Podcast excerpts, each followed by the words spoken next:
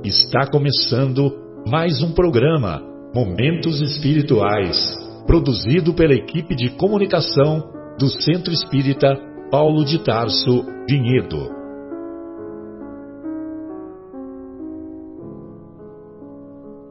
Se guardas contigo o estigma do sofrimento, indagando pela solução dos velhos problemas do ser e da dor, se percebes a nuvem que prenuncia a tormenta e o vórtice traiçoeiro das ondas em que navegas, vem conosco, estudemos a rota de nossa multimilenar romagem no tempo, para sentirmos o calor da flama de nosso próprio espírito a palpitar e morredouro na eternidade, e acendendo o lume da esperança, perceberemos juntos em exaltação de alegria que Deus, o Pai de infinita bondade, nos traçou a divina destinação para além das estrelas.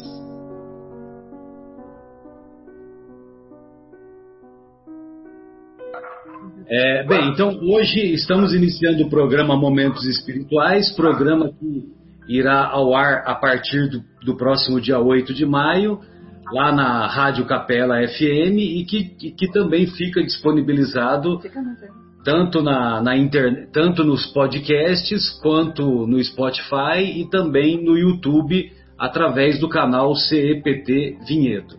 É, hoje estamos na agradável companhia do nosso querido Afonso, do nosso Bruno, da nossa Adriana, da nossa Lúcia, do nosso Farid, da Francesca do Fábio, da Érica, que saudades, Érica, muito bom revê-la novamente, do nosso Marcos Melo e também da nossa Lúcia. Eu já tinha falado do Afonso.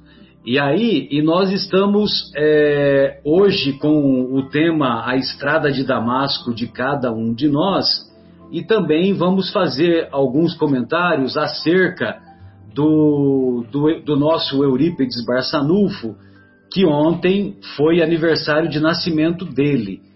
Ele nasceu no dia 1 de maio de 1880 e abandonou o corpo no dia 1 de novembro de 1918, inclusive por ocasião daquilo que ficou conhecido como gripe espanhola, lá naquela época da segunda década do século passado.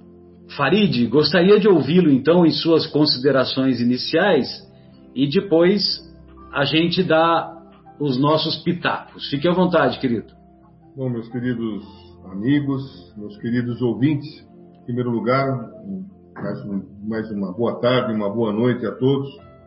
E Jesus esteja conosco nesse momento tão importante que estamos passando aqui no planeta e agradecer tudo que nós estamos vivenciando.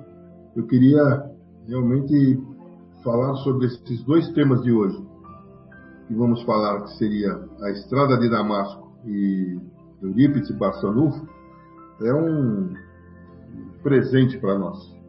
Acho que nós começamos o programa de hoje, é, como sempre, abençoando, abençoados, claro, mas acima de tudo com um, um tema maravilhoso nesta nessa trajetória de Paulo de Tarso, que é, na verdade, São Paulo, para os católicos, né? que essa saga é, na verdade, uma, uma verdadeira. Se nós tivéssemos que resumir uma palavra só na história de Paulo de Tarso, seria a palavra renovação. E com relação ao outro discípulo especial em relação a Eurípides, chamado de o homem, o homem que Jesus escolheu para que seguisse toda a sua, a sua seus ensinos, numa época que você bem falou agora no início, quando ele sofreu da, da pandemia, ele foi embora muito novo, partiu com 33 anos, se eu não me engano, e da gripe espanhola.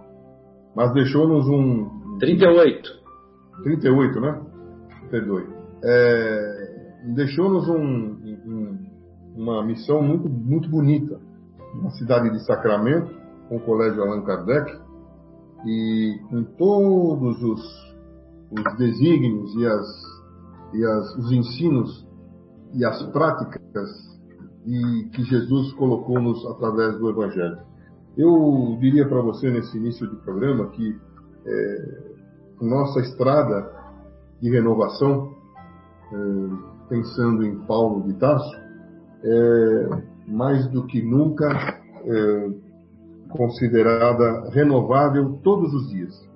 E nesse momento que nós estamos vivendo, nessa pandemia que, a, que o planeta atravessa, é um momento maravilhoso de nós comentarmos e falarmos aos nossos ouvintes um pouco dessa, dessa presença, dessa luz, desse sol de Damasco, desse momento maravilhoso onde que nós vamos falar muito desta frase que, que ele disse, Senhor, o que quer que eu faça? E é a partir desse momento que eu deixo a vocês aí essa, essa pergunta, eu completaria a minha parte do quer que eu faça, quer que eu faça caridade, quer que eu ame o meu próximo, quer que eu seja, cada dia que eu, que eu acorde, um homem novo. Quer que eu agradeça por tudo que eu sou, por tudo que eu tive. Essa é a resposta que eu daria. Claro que nós vamos explorar essa resposta de amplas, de muitas maneiras. Mas eu diria para você que, que essa, essa carreira desse rabino, que muito nos, nos ensinou, e que através do livro de Chico Xavier, Paulo Estevam, que nós adotamos no, no Centro Espírita Paulo de Tarso, no curso Aprendizes do Evangelho, eu falo para vocês, como já disse em outra oportunidade, que a parte do Evangelho, é uma opinião muito pessoal minha, a parte do Evangelho segundo o Espiritismo, esse é o nosso manual de vida, o livro Paulo e Estevão, onde mostra o que significa renovar-se. Tá bom, meus queridos? Um grande beijo a vocês, voltamos daqui a pouco falando mais sobre isso, mas espero que a gente possa fazer um programa muito bonito e, acima de tudo, com a consistência e com o conteúdo necessário para todos nós. Beijo. Beleza, Farid, obrigado pelas suas considerações, fique à vontade. É, bom, então eu só vou, vou fazer um, um breve relato aqui da, da, da, da, da conversão ao Espiritismo do nosso querido Eurípides Barçanufo, porque é uma história assim que muito me comove quando ele abraça a doutrina espírita, né? E tem um contexto que envolve essa essa conversão do Eurípides deixando de ser católico e tornando-se espírita.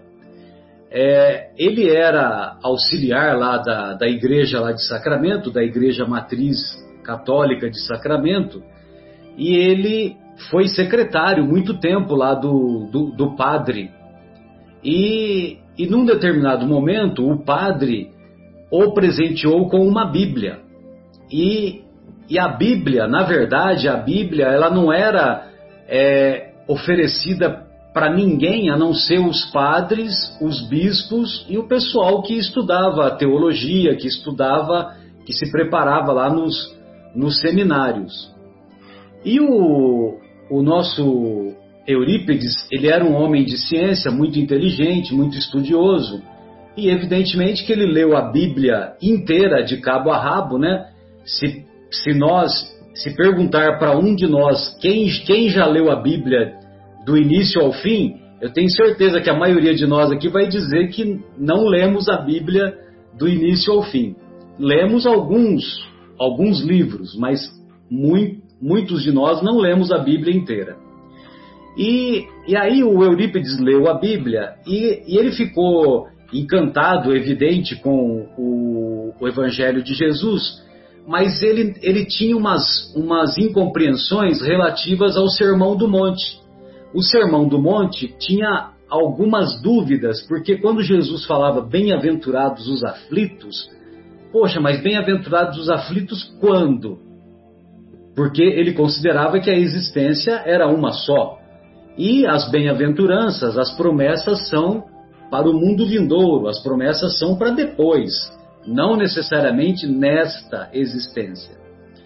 E aí o Eurípides conhece o. Conhece não, ele tinha um tio, o senhor Marian, Mariano, e o, o tio, o senhor Marian, Mariano, havia se convertido ao Espiritismo e tinha um centro espírita lá na Fazenda Santa Maria, que é bem próxima de Sacramento e que muitos de nós tivemos a oportunidade, a honra e a alegria de conhecer. E, e lá é, ele, ele, ele tinha inaugurado então o Centro Espírita Fé e Amor. E o senhor Mariano, quando ia para a cidade, ele ficava hospedado na casa do Eurípedes e normalmente ele dormia no mesmo quarto que o Eurípedes. E o Eurípedes, muito católico, tentava demovê-lo, fazer com que o senhor Mariano abandonasse o espiritismo, dizendo que era coisa do demônio, aquela, aquele preconceito todo que havia na época. Aí, e, e isso aconteceu durante quatro longos anos. Aí o senhor Mariano, num determinado momento, ele estava é, de posse de um livro, um livro chamado Depois da Morte, e esse livro, ah, que eu confesso para vocês que até hoje eu não consegui passar das 50 primeiras páginas, e após mais uma mais um round de discussão para ele largar para ele largar do, do espiritismo, né, para o senhor Mariano largar do espiritismo, o senhor Mariano falou: Olha, Eurípides, você é muito letrado, você fala algumas outras línguas, você é muito estudioso, eu não tenho como ficar argumentando com, com você. Mas esse livro que eu li, ele é muito bom e eu acho que ele vai te ajudar a esclarecer muita coisa. E aí, o Eurípides leu a obra depois da morte, começando a lê-la às sete da noite, imaginem, né? Uma obra dessa. Começou a ler às sete da noite, varou a madrugada e terminou no dia seguinte. E ele ficou é, em si mesmado, porque lá naquele livro ele encontrou respostas para muitas dúvidas que ele tinha. Naquele mesmo final de semana, teria uma reunião mediúnica lá no, na Fazenda Santa Maria, no Centro Espírita Fé e Amor. E nessa nessa, nesse, na, a reunião seria no domingo, às 10 da manhã. E ele resolveu ir na reunião, mas sem falar para o senhor Mariano. E aí ele chegou acompanhado de um auxiliar, né, porque eles iam a cavalo, então eles era muito comum eles fazerem viagens a cavalo em dupla, né? Se um se sentisse mal, o outro acudia e assim por diante. Bom, aí chegou lá na fazenda Santa Maria, havia lá é, dez cadeiras e duas cadeiras estavam vazias, porque o espírito de Bezerra de Menezes havia informado o senhor Mariano que o Eurípedes, acompanhado de um auxiliar, estava chegando. Bom, quando ele chega lá na reunião, o, o Eurípedes pede em pensamento para que para que o espírito de João Evangelista fizesse uma exposição sobre o Sermão do Monte através do médium Aristides. Por que o Aristides?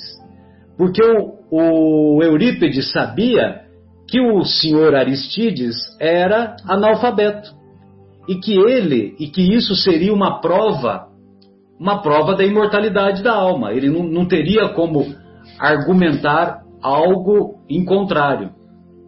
E não é preciso dizer que tão logo a reunião tem início, o Aristides, que era um trabalhador rural, vivia com o corpo encurvado, ele assume uma posição ereta e discorre durante uma hora sobre o Sermão do Monte, dirimindo, extinguindo todas as dúvidas que o Eurípides eventualmente ainda possuísse. A partir daquele momento, o Eurípides tornou-se espírita, abandonou as atividades nas hostes católicas, foi um escândalo, né? Ele, ele era sacristão, né? Exercia essa atividade de como sacristão lá na, na Igreja Católica. Foi um escândalo na cidadezinha, a tal ponto que o padre se suicidou porque o padre se sentiu culpado da conversão do Eurípides devido a ele, padre, ter entregado a Bíblia para o Eurípides. E aí, é, aí depois teve início né, toda a trajetória mediúnica do, do Eurípides, que foi portador de várias é, manifestações da mediunidade, psicografia, psicofonia, é, bilocação, enfim, vários fenômenos mediúnicos que ele era, que ele era portador. E, e aí, tanto é que ele se tornou o apóstolo da caridade e também criou o primeiro colégio espírita que se tem notícia na história da humanidade, Colégio Allan Kardec, sob inspiração de Maria Santíssima. Sob inspiração de Maria Santíssima. Então eu gostaria só de fazer esses breves comentários para, até como uma homenagem a, a, essa grande alma, que, lógico, né, que nós, não, nós estamos muito distantes da, da determinação e da grandiosidade de um espírito como Eurípides, mas sem dúvida é para nós um belíssimo exemplo a ser seguido, principalmente se levarmos em conta que é possível sim nós nos renovarmos para melhor, nós exercermos as nossas atividades, é, sobretudo prevalecendo o bom comportamento ao lado é, ou em sincronia com aquilo que pregamos. É, Chesca, gostaria de ouvi-la. Você também conhece bastante a história do, do Eurípides, né? Então, ah. boa tarde, seja bem-vinda, fique à vontade, viu, querida? Boa tarde, Marcelo, boa tarde, pessoal. É, falar de Eurípides é atingir o coração. Né? A gente fala com o coração quando a gente fala desse, desse homem que esteve aqui e que tanto ensinamento nos trouxe. Né? Eu ouvi o que você disse, é é exatamente isso que aconteceu, né? A gente pode ler no Eurípides, O Homem e a Missão, de Corina Novellino, né, Marcelo? E, e aí, é, só complementando, Aristides, no final da, da sua fala, disse João, o evangelista. Então, Sim, né? exato, então, ficou faltando dizer isso. Né? Então, é, foi muito... Para ele não tinha mais dúvidas, né? depois de ele ler Depois da Morte, de Leão Denis, e de, de, de o, o, senhor Mariano ficar explanando sempre para ele, né? E aí, complementando, acontecer isso, o, o próprio Aristides se intitular João Evangelista, né? Então, e, e, mais uma vez, né? Quando ele tinha o nome da, da escola, ele tinha colocado como Cristão Sacramentano. Cristão Sacramentano, né? né? E aí Maria veio e disse que era para trocar o nome da escola, né, para colocar Colégio Allan Kardec e para dar aula sobre o filho dela às quartas-feiras. Então é algo assim que nós, te, nós vemos que era um homem com uma missão muito grandiosa, que veio nos mostrar sobre o amor, sobre o perdão. Tinha algumas é, algumas coisas que ele que ele tinha, né, como a bicorporeidade, que era muito presente, né? Ele se fazia presente em outros locais e naquela época não existia carros, né? A locomoção era muito complicada. Então, muitas vezes, o, alguém doente, alguém que estava doente, precisando dos cuidados de Eurípides, pedia para que outra pessoa fosse chamá-lo, enquanto a, essa pessoa estava se deslocando a cavalo e, e indo até lá para buscar Eurípides, Eurípides já estava lá em atendimento, mas ele já estava presente através do fenômeno da bicorporeidade. Então, falar de Eurípides é, é algo grandioso. Eu agradeço por estar aqui com vocês. E, e vamos aqui, vamos discutindo sobre, sobre sua missão, sobre Paulo de Tarso, né? Ah, é... E há uma, há uma revelação também que ele teria sido o escravo Rufus, Sim. naquele romance mediúnico Ave Cristo, né? Exato. É, então, então também tem essa, tem essa história que ele dá um testemunho, né, de fidelidade a Jesus desde aquela época, né? Exatamente, é grandioso, muito bom. Muito bom. É, Palomita, gostaria de ouvi-la. Fique à vontade, querida. É, você ou o Fábio, fiquem à vontade. Se quiserem falar sobre Eurípides ou se quiserem entrar no, na estrada de Damasco de cada um de nós, fiquem à vontade. Que honra, que alegria. Bom? Muito obrigada, Silvia. Me sinto também muito feliz, muito contente de ver todos vocês de novo, depois de tanto tempo e estar aqui presente, participando de, uma, de um programa tão bonito, né? É, aprendendo com vocês, como sempre. E muito linda essa história, eu não conhecia. Também eu tinha ouvido falar muito. O Haroldo fala. Falando, a Luísio fala muito também desse Eurípides, né?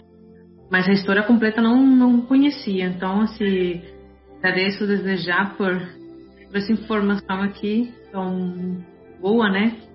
E, e sim, toca, realmente uma, é, é bem lindo, né? O que aconteceu também com uma, uma transformação total nele também, né? Muito bonito. E um modelo, né, também a seguir, né? Uma pessoa que seja tocada assim, que tenha feito essa mudança tão radical, tão rápida, né? A vida é bem, bem bonito, né? E a gente fica pensando assim, ah, se a gente também pudesse, né? Assim, é, ser tocado tão fortemente para a gente mudar de uma vez por né? E realmente é, seguir o caminho, né? nos, nos eleva cada vez mais, nos leva a, a Deus. Logicamente com a caridade, trabalhando sem, sem fim, sem, sem a gente se sentir cansado ou se queixando por uma coisa ou outra, né? Então, assim, Nada fácil, nada fácil. Não, vou, vou ajudar a Érica aqui, posso? o, o, Fábio, pode sim, e só a Érica me lembrou né, que o, o Aloysio Elias, né, que faz um estudo para os nossos amigos que não conhecem, coloca lá no YouTube Miudinho Uberaba. É um estudo minucioso do Evangelho de Jesus, é, é versículo por, por versículo do Evangelho de Mateus, né? E é sensacional. E esse Aloísio Elias, ele, ele fez um comentário essa semana junto com o Arthur Valadares, que eu achei muito, muito legal, né? Que ele diz assim, né? Um amigo dele, o Gladstone, Gladstone, esqueci o outro. Gladstone Lage, ele fez um comentário, né? Porque eles são muito amigos. O Gladstone Lage, ele faz as letras das músicas que são cantadas pelo Tim e Vanessa. São músicas muito bonitas também. E o Gladstone Lage comentou assim com o Aloysio: Aloysio, que pandemia é essa? Que tem água quente, que tem água encanada, é, que pandemia é essa que tem delivery? Que sofrimento é esse, meu Deus? Né? Hum, pois não, isso era só para enriquecer aí. Fica à vontade, Fábio. Mas agora, desculpa, agora que você falou isso, né? A gente, eh, morando aqui na Alemanha, também tem esse tipo de, de comentários, né? Tem pessoas que já passaram pelas guerras mundiais e teve um caso de um senhor também que falou assim, é, que, que diferença, né? Porque na época da, da Segunda Guerra, né? Eles tiveram que ficar dentro de um porão por muitos anos, né? Por muito tempo, né? as bombas, não podendo sair. Então, assim, ele, ele fala assim: desta vez está sendo bem mais leve. Ele mesmo falou, Senhor, né? E eu fico pensando, porque as pessoas aqui na Alemanha, né? É, a gente tem uma vida muito boa aqui, nunca, nunca se sente falta de, de nada, praticamente, né? É, e as pessoas estão mal acostumadas, porque as escolas funcionam sempre, o, o, os meios de transporte, a, a, economia é muito boa, tudo, no, no geral é tudo muito muito bom aqui, né? E agora com essa pandemia as pessoas assim meio estão como que é, quando que vai começar tudo de novo, funcionar tudo de novo, continuar com a nossa vida normal, né? E, e não é não é mais desse jeito, né? Agora é a normalidade com o coronas, com o coronavírus, né? que os, os, os políticos já estão falando aqui. Né? Então, assim, é, é, é, saber o que realmente é importante na vida, né? Que não somente as, as coisas materiais, que são importantes. Aqui a gente vê muito materialismo, né? Eu morei cinco anos no Brasil, eu sou mesma colombiana, eu sei como que se vive na América Latina, que é muito diferente, né? E aqui as pessoas não não sabem o que é realmente passar fome, né? Para um alemão, é, ser pobre significa não fazer férias na Espanha, ou ir para a Tailândia, ou ir para algum lugar, né? Então, para eles é uma coisa absurda uma pessoa não faça férias. E, e, a gente, sendo da América Latina, né, sabe bem que pode ser bem pior, né? Que a gente se queixa aqui a um nível muito alto. Então, assim, isso que eu vejo, assim, para mim a pandemia está sendo uma uma coisa até bonita, porque estou compartilhando mais tempo com meu marido, com meus filhos, e aqui estão crianças estão querendo já pais, assim, estão desesperados em casa com as crianças porque não têm a paciência, não têm o tempo e não têm a dedicação que eles precisam, né? E estão enviando e-mails e, e, fazendo demonstrações e coisas para começar o mais logo possível essas escolinhas, porque não aguenta mais estar com as crianças em casa. Assim, eu fico pensando assim, então, para que vocês têm filhos? Fugindo da raiva. Fugindo, né? Da, não sei. É outra cultura, né, Érica? É uma cultura diferente. E eles aprenderam pelas dores da guerra. É, eles ficaram, acho que, se, é, introvertidos, uhum. defensivos criaram barreiras, entendeu? E eles ficam nessa trincheira deles próprios, então de repente algo está quebrando essa trincheira, esse, essa parte de acomodação. E, e nós é, achamos interessante essa terminologia de trincheira, né? Porque é o que realmente nós erguemos em vários momentos da vida para a gente conseguir se defender, né? Mas o Corona está sendo uma escola que seja boa e abençoada, nesse sentido, com certeza. Ah, com certeza, com certeza. Pois não, Fabinho, fica à vontade.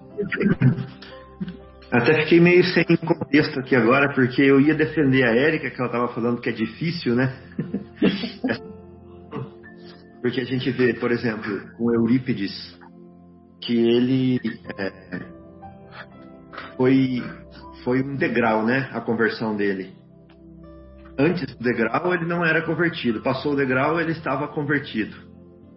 Com Paulo de Tarso, foi praticamente a mesma coisa, né? É, ele, no caminho para Damasco, ele teve a visão do mestre e caiu do camelo, né? As pessoas falam que ele caiu do cavalo, mas ele caiu lá do camelo e ele, é, a partir daí, já estava num outro degrau e foi outra pessoa a partir desse momento. E a Erika estava falando, nossa, como é difícil nós, é, que somos pessoas é, da média, né? Que a gente tem inúmeras situações que poderiam facilmente, por um desses espíritos de escola, ser tomadas como situações de conversão, mas que para nós, cascas de elefantes, tocam e a gente nem sente. A gente fala assim, ah, que bonito, chora, fica comovido, mas cadê o sorvete de chocolate? Vamos lá atacar. Cadê é, o filme do Predador? Vamos lá assistir. Cadê é, as diversões? Cadê as ilusões? Cadê as coisas que eu gosto de correr atrás? Entendeu? Meu joguinho de computador, seja lá o que for. Entendeu? Vamos voltar para o que era antes. Então, para nós normais, é muito difícil, né? E a gente a gente se sente até assim, puxa vida, é, como que eles conseguem e a gente não? Aí eu estava vendo uma palestra do Arthur Valadares que chama Conversão, a palestra que ele estava dando na internet. Mas pela carinha do Marcelo ele deve ter visto também. E lá nessa palestra ele menciona uma passagem de Lucas, capítulo 22, 32, que fala assim: o mestre estava lá na, na Santa Ceia, né? E ele fala assim para Pedro: E tu, quando te converteres, confirma teus irmãos. E o e, e como assim Pedro não era convertido? É, puxa vida. Se depois de Maria e José, Pedro era a pessoa que mais desfrutou do convívio com Jesus, né? Passou esses três anos junto com ele, que dividiu casa com ele, é, teve a sogra curada por ele, é, que pescou com ele, que acordava de manhã, que viu tantos milagres, tantas curas e tudo. Se ele não foi não estava convertido ali depois daqueles três anos, né? Então você fica até assim, uff, que alívio, né?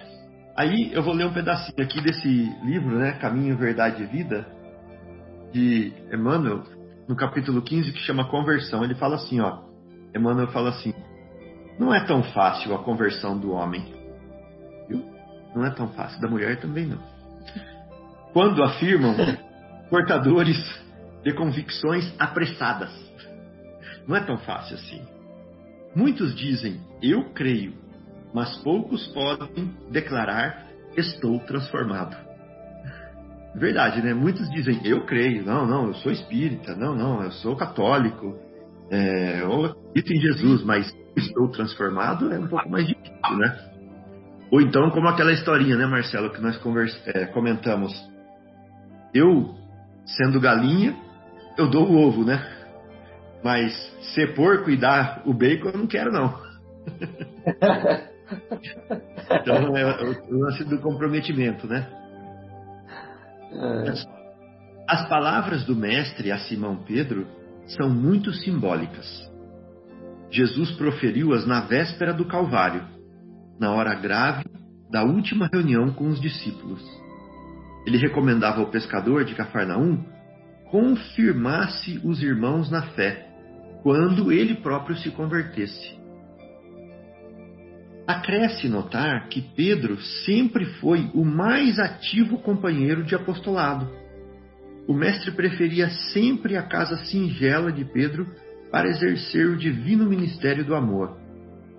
Durante três anos sucessivos, Simão presenciou acontecimentos assombrosos. Olha só, Pedro viu leprosos limpos, serem limpos, cegos que voltaram a ver, loucos que recuperaram a razão, deslumbrara-se com a visão do Messias transfigurado no Tabor. Pensa bem, gente.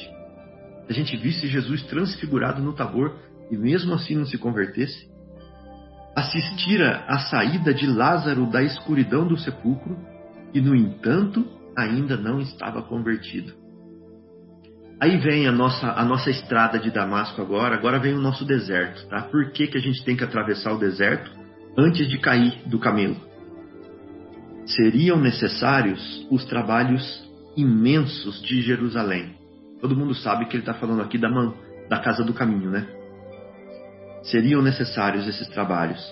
Seriam necessários os sacrifícios pessoais, as lutas enormes consigo mesmo, ao deserto aí, ó, para que pudesse converter-se ao Evangelho e dar testemunho do Cristo aos seus irmãos. Não será por se maravilhar tua alma ante as revelações espirituais e estarás convertido e transformado para Jesus. Não é depois que a gente vê a palestra do Divaldo que nós já estaremos convertidos, maravilhados, né? Simão Pedro presenciou estas revelações com o próprio Messias e custou muito a obter esses títulos. Trabalhemos, portanto, por nos convertermos. Somente nessas condições estaremos habilitados para o testemunho. Ou seja, ele fala aqui assim: trabalhemos para nos convertermos. Não vai ser assim, né? Não dá para esperar isso. E eu fiquei lembrando aqui de uma outra coisa que é, a conversão de Paulo começou muito antes, né? começou muito antes. Lógico que nas vidas anteriores, mas o convívio com a Abigail, com as histórias que ele escutava de, de Estevão, em ter ombreado com Estevão lá na casa do caminho, né? ter visto o discurso de Estevão duas vezes, ter é, dilapidado Estevão e sofrido esse, esse choque, é, esse trauma, né? e depois ter visto o Estevão perdoando e o encomendando para Abigail enquanto o Estevão morria ali na frente dele, falando que Paulo era uma boa pessoa e que ia cuidar bem dela. Então isso tudo marcou muito, né, para ele. E quando ele foi para a estrada de Damasco, ele já tinha inúmeros estímulos, inúmeras amargores, né? Conflitos. É, que o ajudaram a absorver e a, e a estar pronto para esse momento com, com o Cristo, né? Então nós todos estamos na nossa estrada de Damasco e estamos sofrendo os nossos amargores, as nossas rasteiras, os nossos tombos, as nossas decepções, né? E e como Jesus sabe de todos pelo nome, né? Toda criatura Deus chama pelo nome para despertar o ser e ser um anjo homem. É, nós é, seguramente a nosso momento está sendo preparado, né? Seguramente o nosso momento está sendo preparado. Mas tem como nós colocarmos de nós para que quando esse momento chegue nós estejamos de pé na praça, igual estavam os trabalhadores da última hora, né? De pé na praça quando o, o senhor da, da vinha passar e nos chamar é, para nossa hora lá de ir trabalhar na vinha. Então cabe a nós estarmos de pé na praça nessa hora ou estarmos ali jogando dominó e distraídos. É isso. Muito bom, Fabinho. Beleza. Obrigado aí pela sua contribuição. A gente vai ter mais tempo ainda para desenvolver o tema. Qualquer tempo que você achar necessário, fique à vontade, viu? E os, e os demais amigos também, evidente. É, Marcos, gostaria de ouvi-lo, querido. Fique à vontade. Ô, oh, amigos, tive um problema com a conexão, tive que mudar de lugar aqui, caiu, voltou, vim, mas eu, eu acompanhei tudo que o Fábio é, falou, lindo, Fábio, muito bom. E, bom, o que, assim... O cachorro não mordeu, não, né? Oi? O cachorro não mordeu, não, né? Final, tinha um muro entre nós. Isso é para matar a saudade do világio, viu, Bruno? Ai, ai. O, então, com relação, eu, eu, presto atenção, assim, eu li o livro de Paulo de Tarso e vejo sempre, é, Paulo Estevão, desculpa, é, e traçando um paralelo com Eurípides, que também era uma pessoa inteligentíssima, de um potencial incrível, que não era crente, né? Também ele, ele, ele seguia uma, uma outra ideia, então havia necessidade de, de ter um impacto para ele, né? Como teve para Paulo, né? E aí eu fico imaginando, assim, até fazendo um paralelo, como que é o departamento de recursos humanos de Deus, né? De, a, o departamento de seleção, né? aquele departamento de recursos humanos que vai selecionar uma pessoa. Ele analisa os currículos de todos né? e vê aquele que tem o potencial real naquele momento de dar um testemunho, de seguir em frente. Né? É claro que para esses eles eram espíritos super preparados, né? que já vinham se preparando há, muito, há milênios talvez, ou várias reencarnações, e chegou o momento, o momento da transformação, da renovação que eles tiveram que dar para que eles fossem um instrumento de Jesus, da espiritualidade, de Deus, para que desse um salto, né? Evidente que nós estamos também em processo de seleção, né? Estamos nos preparando alguns se renovam realmente e, e começam a trabalhar para Deus, para Jesus, né? para que acrescentemos algo mais, mas dentro de nós a gente também trabalha para essa transformação. Né? Esses dois já estavam preparados, tiveram muitos outros, né? talvez se nós formos citar, que foram convocados né? E atenderam essa convocação, passaram por esse processo de seleção lindo, né? A gente, nossa, como eu gostaria, né? Nós estamos naquele concurso onde é uma vaga para milhões de candidatos, né? E evidente, nós podemos nos transformar, claro, todo dia, hoje, agora, daqui a pouco, né?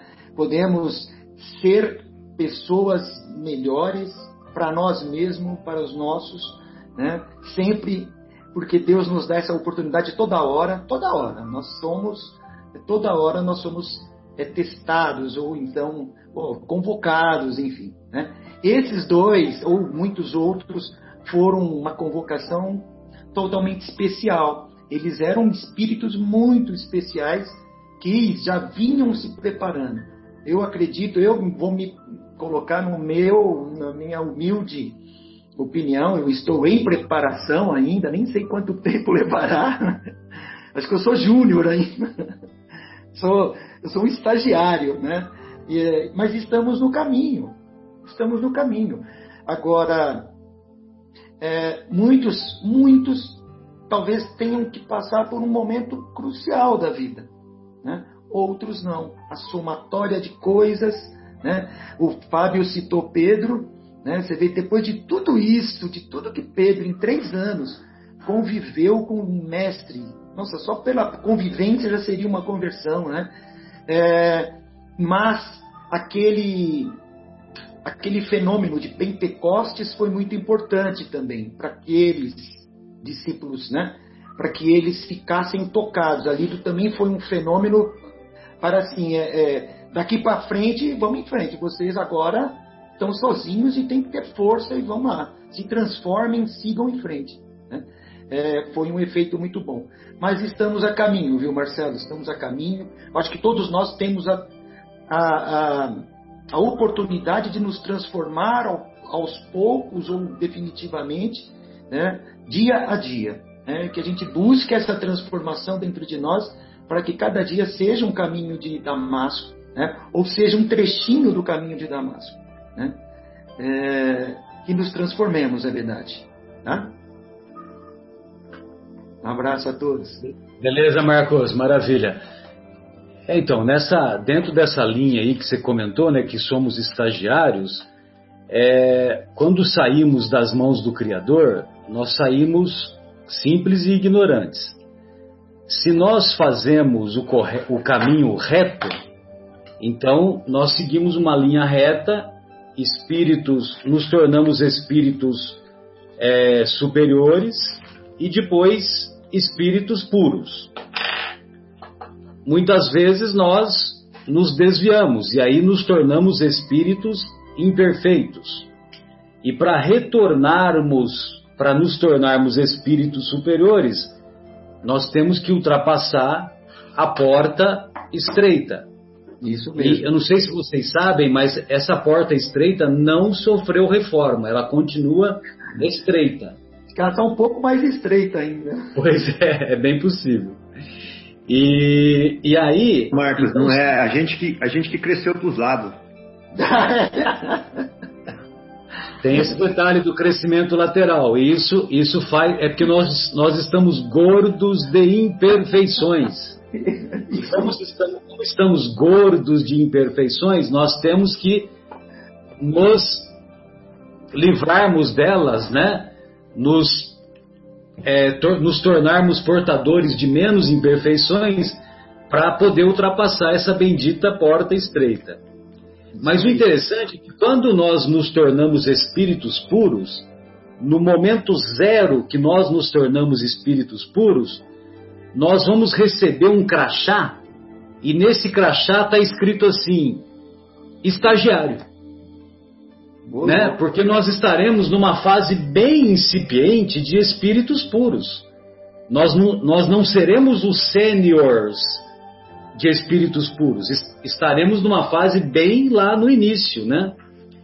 E, e teve uma, uma reflexão que eu vi recentemente da, de uma expositora chamada Sandra Borba, lá de, de Natal, Rio Grande do Norte.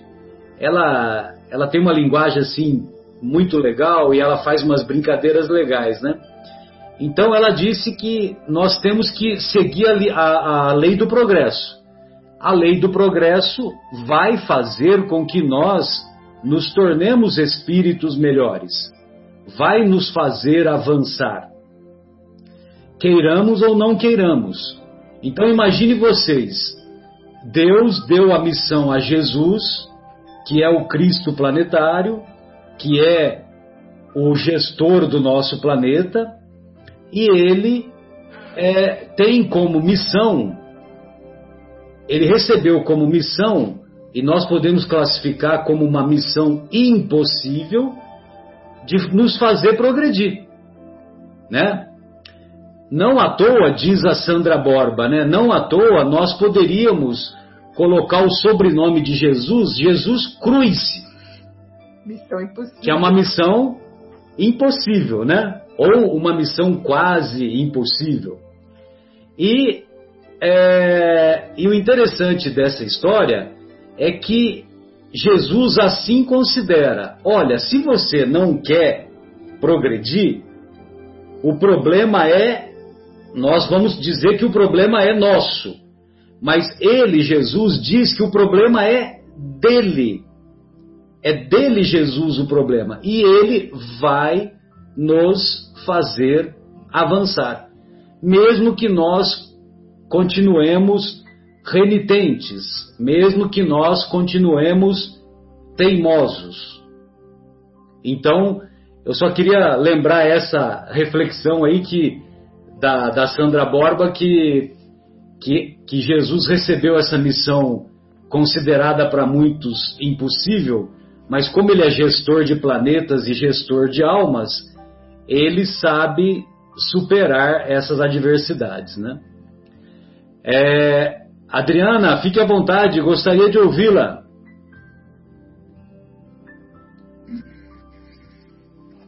Boa, boa tarde para vocês todos mais uma vez. É, muito feliz de ver todos hoje, mais o Marcos, a Érica, enfim, é, com muita alegria que a gente tem esse contato e aprende cada vez mais. Eu também não, não conhecia a história do Eurípides Barçanuto e realmente é muito emocionante, né? Eu já estava achando difícil falar de Paulo de Tarso, porque eu já estava me emocionando só de pensar em começar a falar. E aí até brinquei com o Bruno, eu falei, eu vou falar pouquinho, só vou falar algumas coisinhas e aí você você fala, né? Mas é, é, é difícil, não vou chorar hoje não. Se vocês estão falando que vocês são estagiários, eu ainda estou como jovem aprendiz. Eu ainda estou no. Tô lá, mas vou chegar lá também, se Deus quiser, junto com todos vocês. É, a parte que eu, que eu li, até que o Paulo, o Fábio falou do deserto, né, quando o Paulo de Tarso estava a caminho de Damasco, é, eu dei uma lidinha de novo no, em algumas partes do livro e ali fala realmente que ele já tinha naquele momento muitos pensamentos amargos, angustiosos. Uh, ele buscava um remédio para as mágoas íntimas dele, né? Uh, o fato da Abigail ter morrido. Uh, ele carregava com ele a rigidez do coração dele, né? Tinha o orgulho inflexível do coração. E aí tem uma parte que que fala, né, mente exausta. Ou seja, ele não era uma pessoa que queria fazer o mal. Para ele, naquilo que ele acreditava, ele queria fazer justiça. E ele acreditava em Deus. Só que não o verdadeiro Deus. E, então eu acho que quando ele, quando ele cai do camelo e não do cavalo, e fala ali, ele não viajava sozinho, tinha outras pessoas com ele. E por que que só ele viu a luz? Por que que só ele ouviu Jesus? É, então é, é, esse o motivo pelo qual é, ele já estava preparado, né? Eu acredito. E todo, todos esses pensamentos, todas essas reflexões que ele vinha trazendo, pensando na Abigail, no Estevão, o que, que essas pessoas tinham entrado daquela forma na vida dele, marcado tanto, foi justamente a hora que é, Jesus, é, mais uma vez, se apresenta para ele, porque já tinha aparecido em inúmeras ocasiões, mas ele ainda não tinha uh, conseguido enxergar verdadeiramente que uh, não, não era daquela forma que ele acreditava que, que Jesus era. O Nazareno não era uma pessoa ruim, ele era amor, bondade, perdão. Então eu acho que nessa hora realmente é, a consciência dele, né, ele, ele é, fala no livro né, que ele instantaneamente se colocou de joelhos. Né? Ele nem percebeu que ele estava de joelhos. E é realmente, acho que a forma quando cair a nossa ficha, é, que talvez demore muitas encarnações, mas que a gente está preparando também o nosso conteúdo, a nossa consciência, para que quando ele nos chame pelo nome, a gente consiga, da mesma forma que Paulo de Tarso, consiga abraçar e realmente compreender que a gente só só vai ter essa transformação quando realmente a gente tiver essa consciência completa, né? E, e fala aqui também que é importante o que ele estava sentindo no momento era que ele estava sem esperança e sem ideais. É, então, por isso que é extremamente importante a gente manter o nosso pensamento positivo, principalmente nessas épocas de, de pandemia. Como a Erika falou, né, não se compara nada com que as pessoas na guerra, ou enfim, como muita gente até hoje a gente sabe que vive em situações muito piores, né, do que simplesmente esse confinamento tendo tudo ao dispor, internet, Netflix, enfim. Uh, a gente tem que manter o pensamento positivo e ter realmente um ideal de se melhorar e, e não para os outros, mas por nós mesmos, né? Porque a gente não consegue uh, mudar os outros, a gente mal consegue mudar um, uma, uma situação nossa, quem dirá o do, do nosso próximo, né? Então, essas foram as, as anotações que, que eu, eu percebi aqui e acho que era importante falar. E realmente falar do Polo de Tarso, a gente teve o privilégio de ir lá em São Paulo, na aula que teve no centro que a gente frequentava na época. Uh, o rapaz que fez a, a, o estudo contando do livro ele, ele conseguiu levar a gente até lá.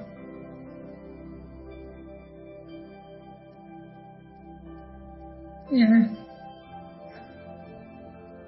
Parecia que a gente estava junto com ele, de, de tão profundo o conteúdo e a forma com que ele expôs.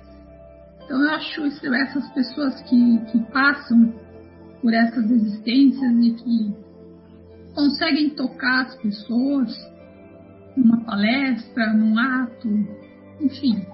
De alguma forma, eu acho que essas pessoas realmente é, a gente precisa com que elas se multipliquem, porque faz muito bem para nós e para a humanidade. É isso. Beleza, Adriana. Obrigado, querida. E é verdade, né? Ele teve alguns chamados, né? Alguns convites, até que o chamado real aconteceu lá no lá na estrada de Damasco, né? E porque a gente tem muitos convites, só que a gente tem quando é convite, parece que a gente fica empurrando com a barriga, né? Olha, hoje eu não vou, amanhã eu vou, semana que vem, né? E a gente deveria encarar como um chamado mesmo, né? Um chamado igual os nossos pais faziam antigamente, né? Vem aqui, moleque! né? É, Bruno, gostaria de ouvi-lo, querido. Fique à vontade.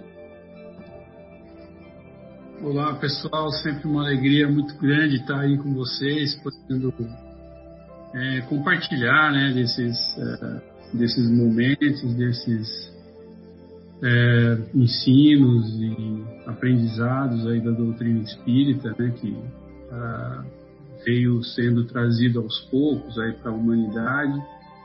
E nós temos essa sorte né, de ter esse material todo à nossa disposição hoje, é, o que torna esse convite que é até muito mais fácil do que era antigamente. Né? Ah, a história de Paulo de Tarso, a história de é, Eurípides Barçanufo, é uma história realmente de conversão, né? uma história quando realmente é, é, é o momento né, que eu acredito que todos os, os espíritos, é, filhos do Pai Celestial, é, terão em algum momento da sua existência. É, nós, é, é, por aquilo que eu acho, por aquilo que eu entendo, é, por aquilo que até hoje me pareceu, eu acho que nenhum de nós ainda viveu realmente esse momento da, da conversão. Né? Fábio já falou um pouco disso, né? É, nós temos alguns vislumbres, né? nós temos alguma, alguns passos são dados no, nesse caminho, né? Eu acredito que é, nessa encarnação e em outras que nós tivemos, é, essa obra ela se realiza, né? Ela é, se realiza gradualmente, eh, se nós formos analisar o, o, nosso tempo, que é relativo, já falamos isso a semana passada, né? Se nós formos usar o nosso tempo, a gente não vai conseguir ah, achar que nós estamos tendo uma evolução, mas ela existe. E mas eh, nós não, não, não, tivemos esse momento é, onde como Paulo de Tarso, ele caiu é, do cavalo, do camelo, enfim, e, e, e conseguiu uh, é, ter aquele momento de conversão, que a partir daquele momento ele passou a ser uma outra pessoa. Ele, não, ele mudou a história, ele muda de nome, ele passa a ser Paulo, antes ele era Saulo, e então foi uma conversão, assim como também a história de Eurípides foi uma conversão. É, depois eu vou falar mais para o final do meu comentário, eu vou fazer uma, falar de uma outra conversão também que nós temos conhecimento. Mas o que eu gostaria de, de, de pegar dessa história de Damasco, né, depois de eu ter dito que eu acho que, no meu ponto de vista, e na minha vida ainda isso não aconteceu, né, o tema de hoje era o caminho de Damasco de cada um de nós. Né? Então, o meu está por vir ainda. Eu não sei quanto tempo mais vai demorar, mas acredito que está por vir. Está sendo formatado, mas ainda não vivi esse, esse momento. Mas o que a gente pode é, deixar para os amigos e para as pessoas que estão nos ouvindo é, é a grandiosidade dessa possibilidade. Né? Todos nós temos essa possibilidade. É, dentro daquilo que a Adriana falou, Paulo, é, é, desculpe, Saulo de Tarso, ele era uma pessoa boa, ele só estava na direção errada. E, isso é uma coisa que Jesus fala muito, né? nas passagens no Evangelho, ele fala muito disso. Né? Ele fala muito dessa história de eu te conheço pelo nome, eu venho te buscar. Né? Então, assim, muitas vezes ele tem mais confiança do que nós mesmos. Né? muitas vezes ele ele, ele, ele acredita mais em nós do que nós mesmos. Então, é, essa, isso é o lado maravilhoso da história. Só isso, a gente já podia desligar o computador e ir embora. Porque todos nós temos essa possibilidade. Isso realmente torna o homem, o espírito, a alma, filho de Deus. É a comprovação de que Nós somos realmente filhos do cara que criou tudo isso aqui. E não é uma questão de falar, ah, mas é o ego do ser humano, ele é ególatra, tal, porque ele só pensa nisso, então o homem que é importante. Não é isso aí. Né? Porque Jesus, né, nos seus depoimentos, ele, ele disse que nós poderíamos fazer tudo isso e muito mais. Então, quer dizer, é possível. Né? E o importante né, é nós nos colocarmos a caminho, né? porque todos nós, eu acho que já sentimos essa, essa situação que a Adriana falou e o, e o, e o Fábio também falou, né? Que tudo vai bem, tudo caminha perfeitamente, as coisas acontecem, estamos empregados, com saúde, com a família, com os amigos, né? Mas tem alguma coisa, né? Tem alguma coisa que não fecha, tem alguma coisa que está faltando, né? A Adriana falou que o, o Saulo, né? Ele não estava, ele estava seguindo um caminho, o caminho era o caminho certo para ele, mas tinha alguma coisa lá dentro que não fechava. E a gente já sentiu isso. Né? O importante é a gente sentir. E a procura, a busca né, de enfrentar esse deserto, ela é nossa. É, a nossa, é o nosso trabalho. Né? Quem vai se colocar nessa posição, vamos ser nós mesmos, ah, ao seu tempo, no momento certo, nós vamos é, passar por essa conversão. E nessa conversão, realmente aquilo que nós fomos até então vai ficar para trás a história vai ficar muito fácil de entender, assim como a história de Eurípides, assim como a história de é, Saulo, que virou Paulo, e também agora gostaria de comentar outra figura muito importante, né, que também passou por esse caminho, que foi Santo Agostinho, que é falado logo no começo do, do, do Evangelho Espiritismo. Bruno, Bruno, primeiro, Oi. Bruno, só, só um minutinho é, é, essa história do Santo Agostinho, eu gostaria de pedir para você deixar para a segunda parte. É uma conversão okay. legal. Tem a conversão de Maria Madalena, Santo Agostinho, tantos outros, né? Porque é, eu preciso fazer a pausa agora, entendeu? E ah, okay. como, como, nós vamos é, destrinchar ainda esse assunto, aí a gente, uhum. a gente volta novamente e aí, aí eu, é, quando voltar novamente, aí você é, na segunda parte do programa você você aborda o Santo Agostinho, pode ser? Então hoje hoje eu te perdoo, tá Obrigado. Coração grande. É, então, Afonso, daqui a pouquinho, então a gente vai fazer a pausa musical, né, do nosso programa e quando retor retornarmos, nós retornaremos com o nosso Afonso e aí a gente dá continuidade nessas reflexões. Tá bom? Perfeito, perfeito. Obrigado.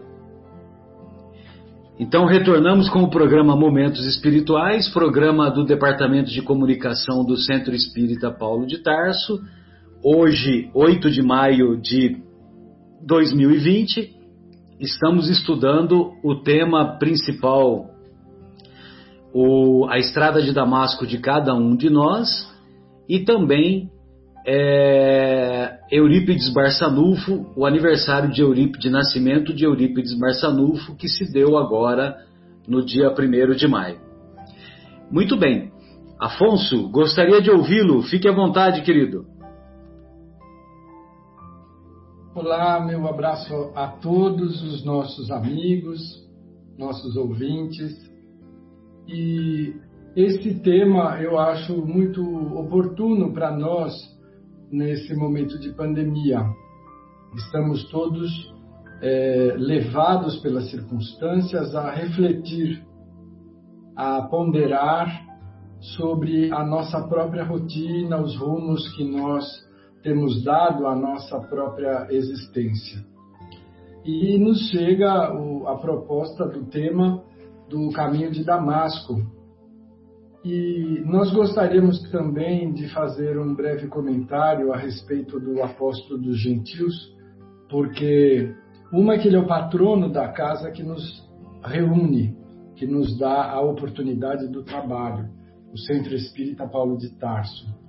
E outra porque ele é, junto com Maria de Magdala, os nomes mais é, destacados dentro da história cristã de capacidade de transformação. Nós estávamos ouvindo o Bruno e o Marcelo falando a respeito da personalidade de Saulo de Tarso, que na verdade era conhecido como o orgulho da raça. Saulo tinha uma origem muito especial entre os frequentadores da, do grande templo. Ele era de uma das doze tribos de Israel, portanto, um filho legítimo do povo assim reconhecido como eleito por terem conseguido é, construir num período conturbado de politeísmo a ideia do Deus único. Somos todos merece... somos todos gratos a esse povo incomparável. E Saulo representava um dos grandes destaques porque além de estudioso, ele era muito dado aos esportes e ele tinha uma figura muito imponente, ele era muito resoluto, determinado. E isso estou comentando para reforçar a certeza de que o importante nos processos de transformação é a nossa honestidade de propósito. Nós podemos achar uma proposta muito bonita, nos encantar com expositores hábeis, mas o processo de transformação e de mudança, ele nunca é instantâneo ou aproveitado com o sabor do momento. Ele é construído ao longo das nossas escolhas. Nós sabemos, como é, reencarnacionistas que os nossos, as nossas histórias são muito mais antigas do que a nossa data de nascimento. Nós trazemos de um passado milenar características que são próprias de cada um de nós, curiosidades, determinações, impulsos e também defeitos. Né? como a preguiça, a acomodação, a, o péssimo hábito que nós temos de contemporizar o certo e o errado para nos mantermos numa zona morna, sem que haja necessidade de tomarmos uma atitude. E tudo que nós podemos dizer que já lemos e já foi escrito de Paulo, Paulo de Tarso, que foi antes Saulo de Tarso, é de que de morno ele não tinha nada. Não era uma pessoa dada a temperamento calmo. Ele era muito profundo nas suas atitudes. E ele passou a estudar e a entender o Velho Testamento com um mestre muito especial, que evocamos a figura de Gamaliel, que era um estudioso que tinha um profundo senso de espiritualidade, um ser dotado de uma moralidade construída ao longo do, do tempo. E ele infundiu em Saulo, na, na época seu discípulo, o mesmo acento de honestidade de princípio, não contemporizar com o equívoco e assim foi que se forjou a personalidade de Saulo. Então ele passou a enxergar na proposta renovadora iniciante do cristianismo um risco para a doutrina mosaica. Nós vamos entender que Saulo defendia com todas as suas possibilidades a doutrina que ele estudou, conheceu desde criança e que era a herança, o patrimônio espiritual dos seus discípulos, dos seus compatriotas.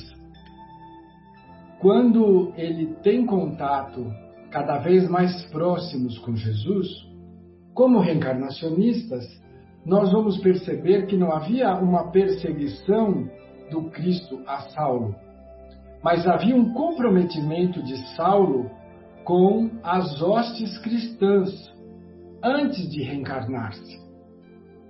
Que ele deveria dar um contributo importante e definidor para que até hoje nós pudéssemos aqui estar conversando a respeito da doutrina cristã reavivida, retomada nos seus princípios mais puros pela doutrina dos Espíritos. Nós temos que agradecer a Saulo, porque foi ele que deu o passo além do muro do povo de Israel. Ele foi convidado a ser o apóstolo dos gentios. E ele tinha tudo para ser. Ele era cidadão romano, tinha nascido em Tarso. E ele tinha a habilidade de falar diversos idiomas e tinha a sua formação, que era uma das mais elevadas. Então, quando ele vai de encontro a Damasco, ele vai munido da autorização por escrito das autoridades eh, religiosas da época para o aniquilamento de Adanias. Simples assim. Ele foi em busca de eliminar, um, na visão de Saulo, um criminoso perigoso porque ele era minador das verdades contidas na Torá.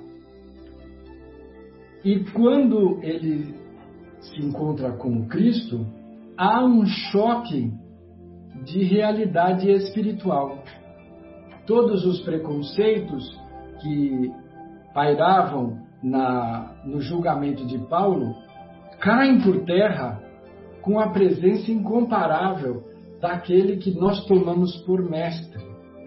Imaginemos uma pessoa muitos anos no escuro e de repente sai a luz do sol. Foi enseguecedor.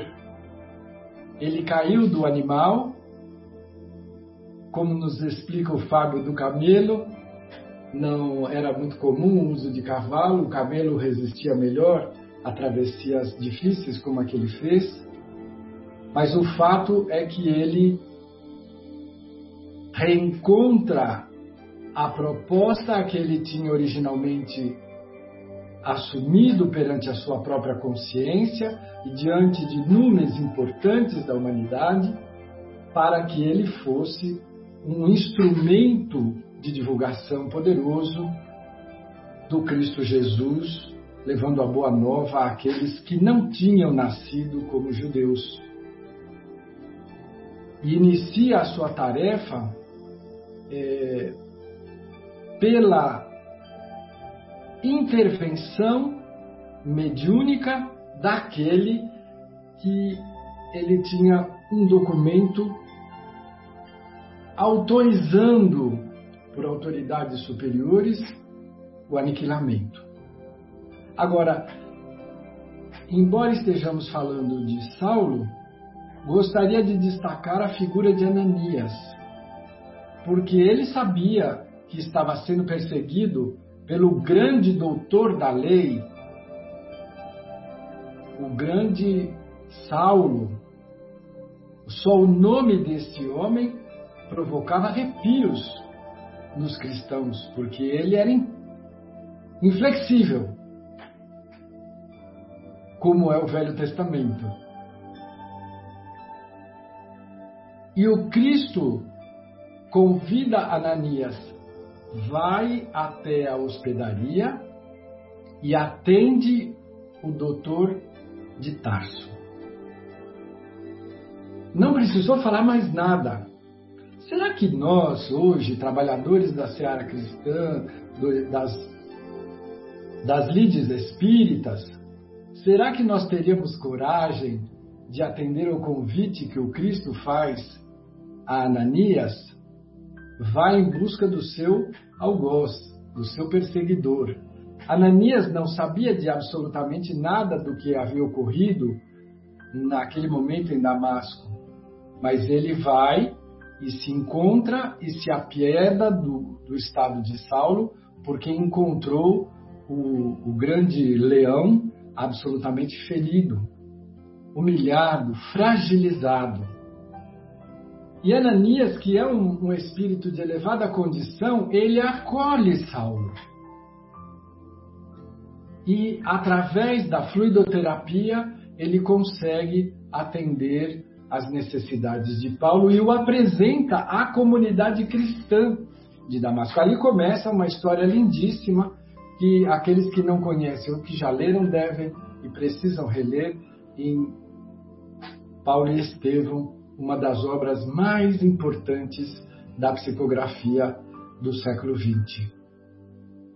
Então, nós precisamos ter honestidade de princípios como o, como tinha e tem até hoje Saulo de Paulo de Tarso, nós precisamos, com as nossas atitudes o nosso labor, gota a gota, dia a dia, estabelecer cada vez mais escolhas que nos aproximem da luz e nos afastem da ilusão. E uma das formas mais importantes que nos esclarecem os espíritos e reforça Kardec é construir a nossa felicidade através da construção da felicidade do próximo. Ou seja, nos transformar em agentes da felicidade do nosso próximo. Realizar aquilo que esteja à nossa condição, à nossa capacidade, à nossa disposição de recursos materiais, intelectuais e morais atendendo às necessidades que passamos a nos sensibilizar do próximo que estiver próximo de nós.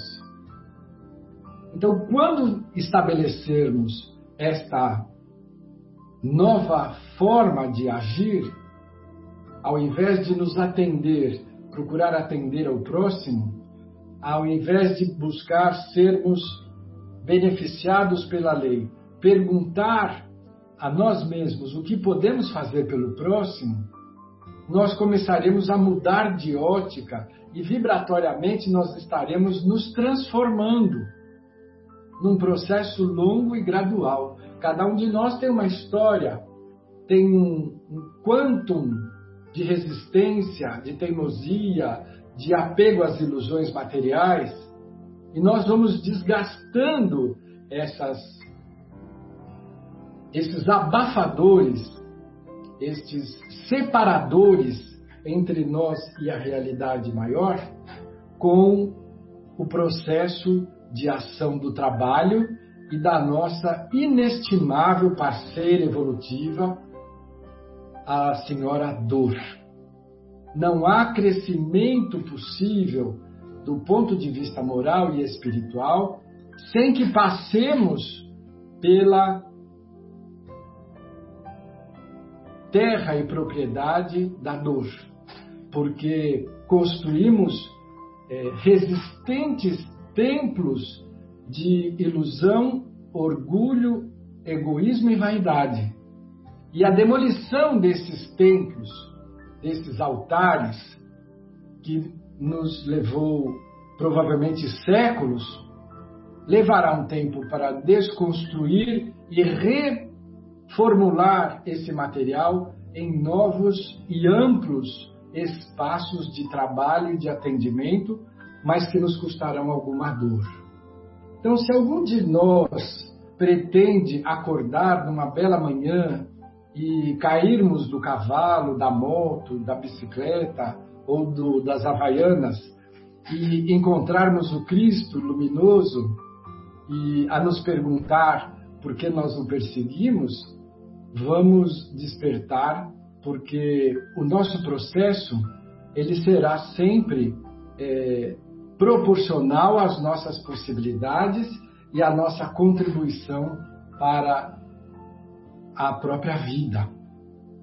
Nós estaremos fazendo é, luz quando estivermos empenhados em nos transformar em seres úteis, em nos transformar em mãos ativas e generosas, quando não nos pautarmos pelo julgamento apressado, pelo preconceito, pela reserva dos nossos recursos e possibilidades para os nossos pares, né?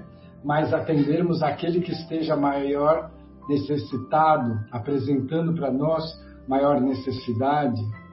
Isso tudo é um longo caminho, mas que nós poderemos fazer se tivermos honestidade de princípio, se nós tivermos uh, realmente dispostos a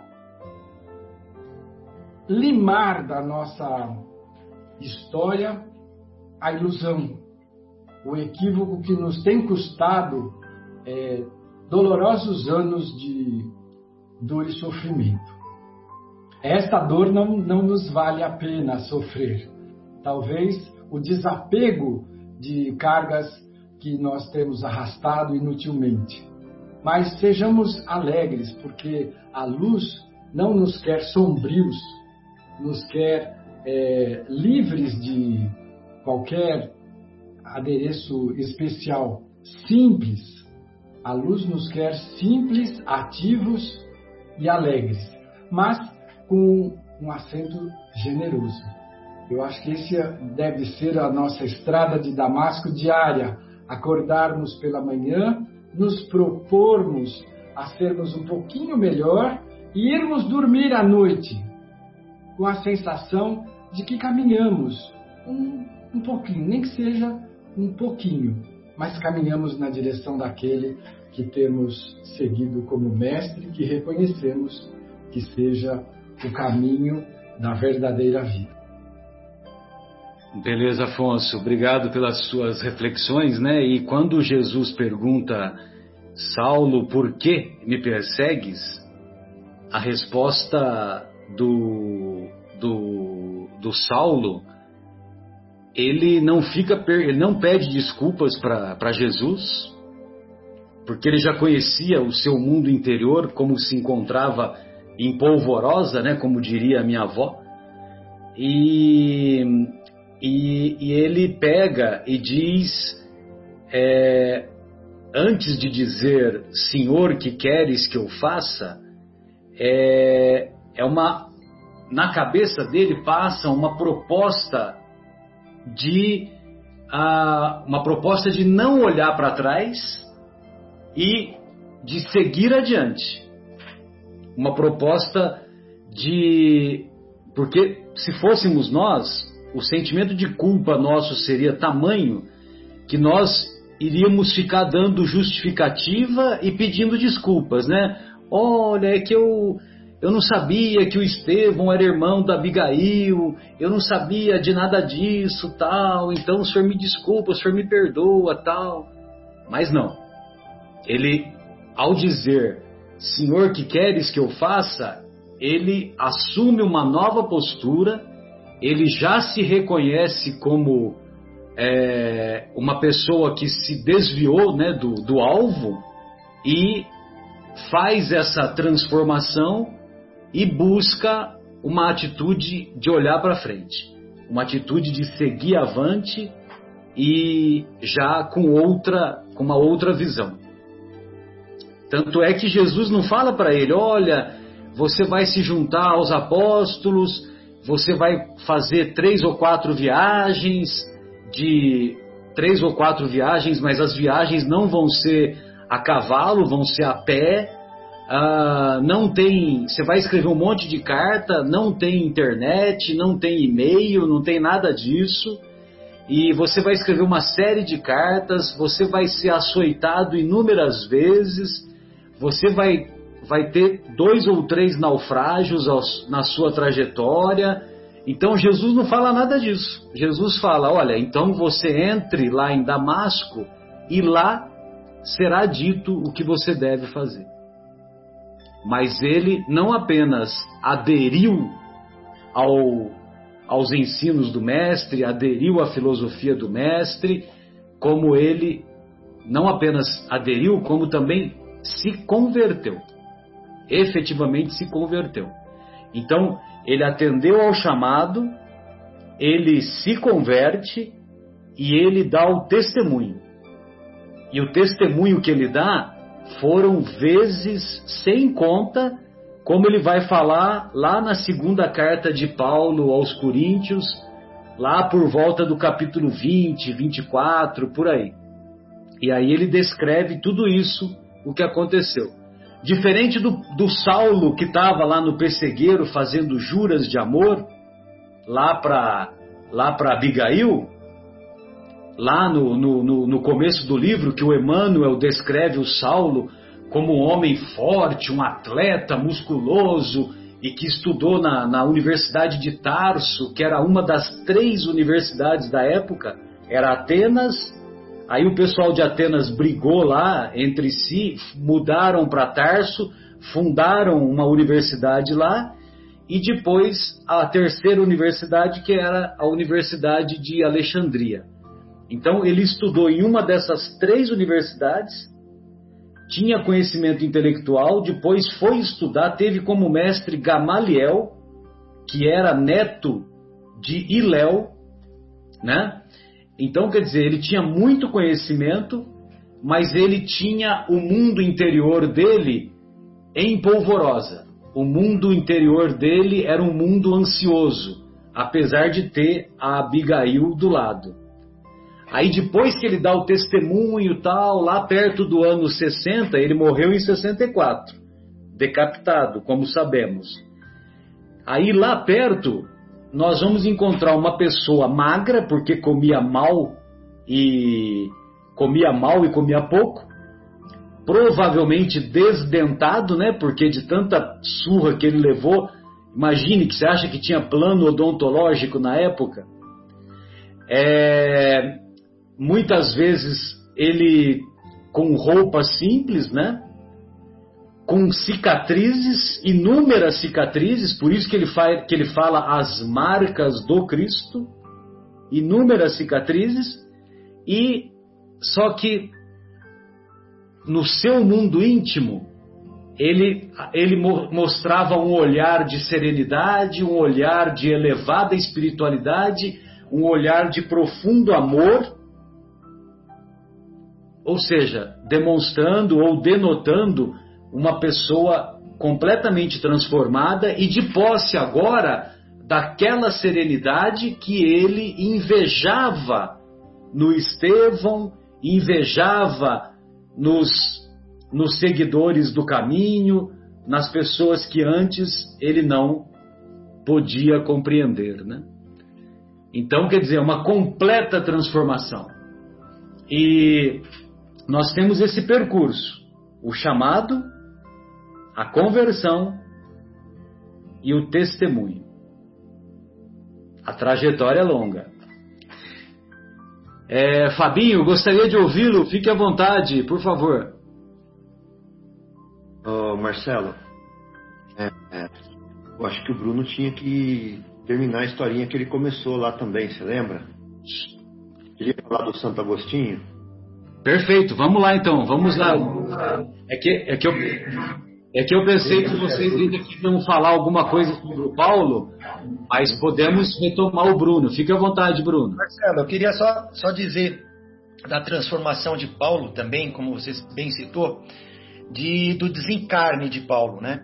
Porque ele foi, foi decapitado, né? Eu acho que era bom você também citar, você que tem uma riqueza de detalhes eu gostaria que você citasse, porque isso demonstra uma pessoa também transformada, que até na hora do desenlace carnal, ele, ele se vê num, num patamar diferente. Eu estou preparado, inclusive, para o desencarne, né? Então, eu gostaria que se você pudesse fazer, antes de passar rapidamente, né?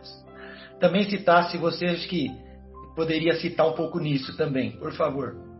Não, pois não, Marcos. Se, se você se lembrar de algum outro detalhe, você fique à vontade, né? Porque é, também a, a, história também é muito emblemática dessa da desencarnação dele, que ele foi condenado a ser morto pela decapitação.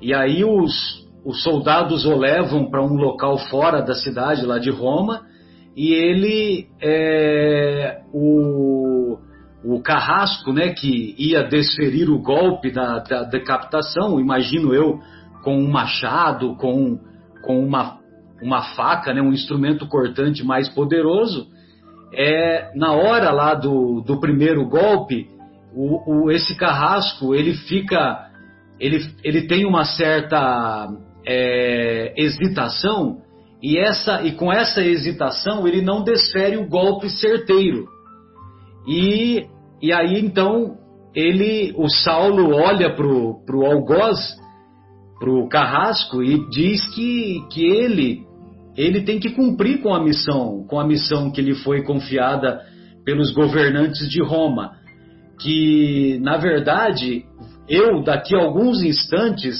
estarei junto com o meu Senhor, junto com outras em outras esferas que você não pode compreender e que você é, você estará aqui, você permanecerá aqui cumprindo essas ordens de pessoas que estão ocupando transitoriamente o poder, né? Se eu me esqueci de algo que você, que você queria falar, fique à vontade. Né? O cara, não, parece que ele não queria até fazer aquilo, né? ele titubeou, né? e Paulo falou: faça o que você tem que fazer. É, não, não, quer dizer, ele estava já simplesmente tranquilo né? com relação a esse, a esse momento. É, e aí, e inclusive ele, o cara teve que dar dois golpes até para poder, que não conseguiu. Mas ele se fala, ele fala, faça o que você tem que fazer. E já não estava mais nesse patamar. Obrigado. Era Sem só para citar também essa. Bem essa lembrado. Bem lembrado. Um abraço. É, vamos para Santo Agostinho e também para a irmã do Afonso. É, antes de. Eu tinha também. Eu ia falar de Santo Agostinho naquela hora, né, que nós tivemos que fazer uma pausa.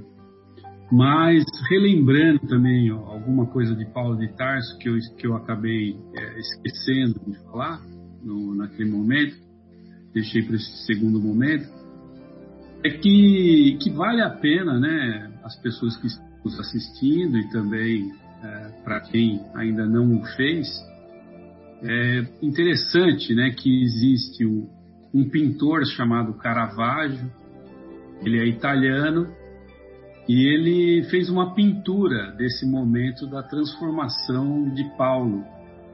É uma pintura que eu achei assim muito muito bonita, né? Ela tem alguns elementos que a gente pode analisar e que também, é, se a gente não tiver a condição de análise, a gente pode ler, né? Que, que os intérpretes, né, da arte fazem. Mas eu achei assim que é, esses, esses artistas, né, os pintores, os poetas, as pessoas que escrevem, né, eles têm uma certa influenciação, né, uma certa intuição, uma sensibilidade que vem é, também do plano espiritual. Né? E nesse quadro, a gente pode perceber que é sim, é um cavalo, viu, Fábio? Não é um camelo, porque naquela época, né, engraçado, os camelos eles serviam para o transporte de coisas pesadas, né? Eles tinham realmente uma uma uma capacidade maior de carga, eles tinham uma capacidade maior de resistir às intempéries do deserto, mas eles tinham um problema gravíssimo, que era a velocidade, né? Eles eram muito lentos, né? E as pessoas que tinham condição, que eram, tinham dinheiro, que tinham poder, que tinham é, tudo isso que o Saulo tinha, né? Eles andavam a cavalo mesmo, né? O cavalo, inclusive os árabes, né? Os cavalos árabes são os melhores da raça, né? Então estavam acostumados sim a andar na, na no deserto, né? Mas o engraçado é que esse Paulo esse Saulo, que depois virou Paulo, é pintado pelo Caravaggio como uma pessoa forte, jovem, uh, em trajes militares, ele tem um capacete de soldado romano, ele tem uma espada, ele empunha uma espada, ele tem assim uma capa, né? E isso é, chama atenção, né? Que é, ele está totalmente na posição de cúbito, né? ele tenta com os braços agarrar a visão que ele tinha, e, mas ele está naquela posição de totalmente dominação, né? que geralmente os animais se colocam. Né? Quando um animal domina o outro, esse animal se vira e com os membros para cima e, enfim, não oferece nenhuma resistência. E o Saulo, nessa pintura, está com os olhos fechados, né? E o cavalo com a pata levantada, é, como se fosse possível pisá-lo, né? E toda essa pintura, ela acontece com uma luz muito especial, mas que não denota é, a passagem como se fosse transcorrida num deserto, ao sol escaldante do meio-dia, da uma hora da tarde, como é passado no, é, no livro, né? É, mas é engraçado essa, essa interpretação do pintor, essa, esse, esse, essa pintura, a gente olhar para ela, ela traz assim uma certa, uma, uma certa paz, uma certa calma. Então, é esse convite aí que eu deixaria para vocês. Em relação lá ao Santo Agostinho, é muito breve, né? No primeiro capítulo do Evangelho segundo o Espiritismo, não vim destruir a lei, nós podemos encontrar a passagem que é uma instrução dos Espíritos. Eu convido todos a depois dar uma lida. É, no final dessa instrução dos Espíritos, tem uma nota de Allan Kardec onde ele explica é, essa conversão né, de Santo Agostinho, que também foi perfeita. E, e essa instrução dos Espíritos é feita nada mais, nada menos por Erasto, né, que se intitula discípulo de Paulo de, de, de Paulo de Tarso, de São Paulo. Ela foi passada em Paris em 1863. E o Erasto, né, nós, nós sabemos é, através da doutrina espírita, o Erasto é o, é o, é o, é o guardião, é o mentor do Allan Kardec, certo? Então ele fala né, que Santo Agostinho é um dos maiores divulgadores do Espiritismo. Olha só que engraçado. E ele se manifesta em quase todos os lugares. Encontramos a razão disso na vida desse grande filósofo cristão que pertencem à vigorosa falange dos pais da igreja. Essa igreja que ele está se referindo aqui é a igreja católica. Né? Ele era um padre, ele foi um dos pais da igreja católica. E ele continua nessa, nessa instrução dos Espíritos, que mais tarde todos vão ler, né? mas dizendo né, que, é, como muitos, né, foi retirado da onde? Do paganismo retirado do paganismo, ou melhor, da incredulidade mais profunda, ao perceber o clarão da verdade. Né? Então, esse é o caminho que todos nós estamos trilhando, né? como o Afonso colocou muito bem. Nós temos que ter essa, essa, essa certeza. Não chegamos lá, vamos chegar, estamos trilhando esse caminho ele é um caminho que muitas vezes vai passar pela dor, pela dificuldade, pelo trabalho, mas é importante saber que muitos outros irmãos tiveram esse caminho e hoje contribuem para que nós também tenhamos o nosso. Estão lá. Então, o convite que eu faço é a leitura e lembrar o que ele fala no final da mensagem, né? Ele fala que hoje Santo Agostinho vendo que é chegada a hora para a divulgação da verdade que pressentiu ele, permanece sendo seu divulgador mais ardente e procura responder a todos que o evocam para esclarecimentos. Então, se tivermos dúvidas, se estivermos procurando alguma coisa que ainda não conseguimos achar, Santo Agostinho é um bom caminho, porque ele vai estar lá disposto a prestar esses tipos de esclarecimento. Muito bom, Bruno. E, e, eu falei da irmã do Afonso brincando, porque o Agostinho ele era filho de Mônica. E o Afonso, a irmã se chama Mônica. E a Mônica, mãe do Santo Agostinho, ela orou durante quase 30 anos, ou aproximadamente 30 anos, para que o filho se convertesse, se convertesse aos ensinos de Jesus. E imagine você orar durante 30 anos. Nós não oramos durante 30 segundos, durante 30 minutos, imagine 30 anos pela conversão do filho.